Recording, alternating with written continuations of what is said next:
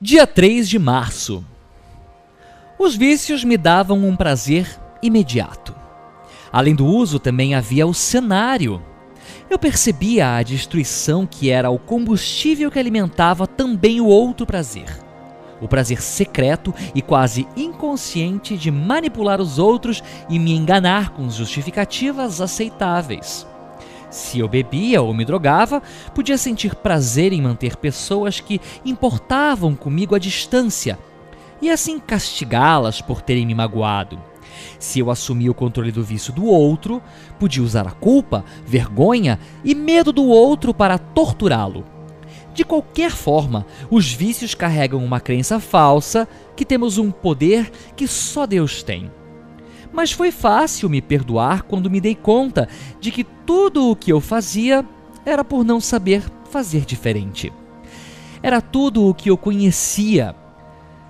Me achava mal, mas racionalizava acreditando que só estava me defendendo, ou sobrevivendo, ou só vivendo mesmo, e a vida era assim, cheia de problemas, tensões, brigas e até tragédias.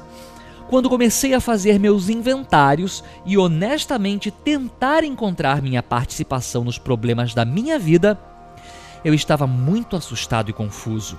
Comecei a identificar meus instintos, minhas paixões, e me assustava olhar pela primeira vez para a minha imagem.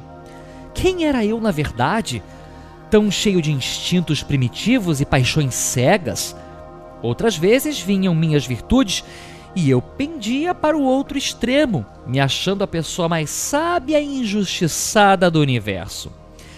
Então foi necessário voltar ao passo 3 e entregar a minha vida e minha vontade, dar uma pausa e permitir que Deus me ajudasse com o meu inventário.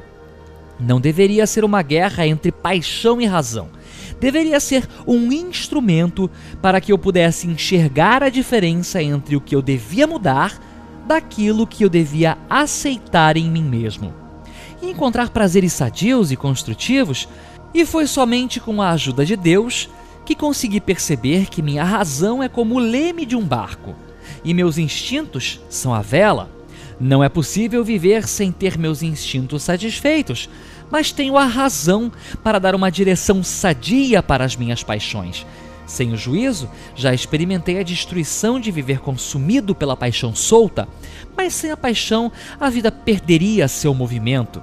Em Deus, com entrega total, encontrei meu equilíbrio. Meditação para o dia, porque Deus se move na paixão e repousa na razão.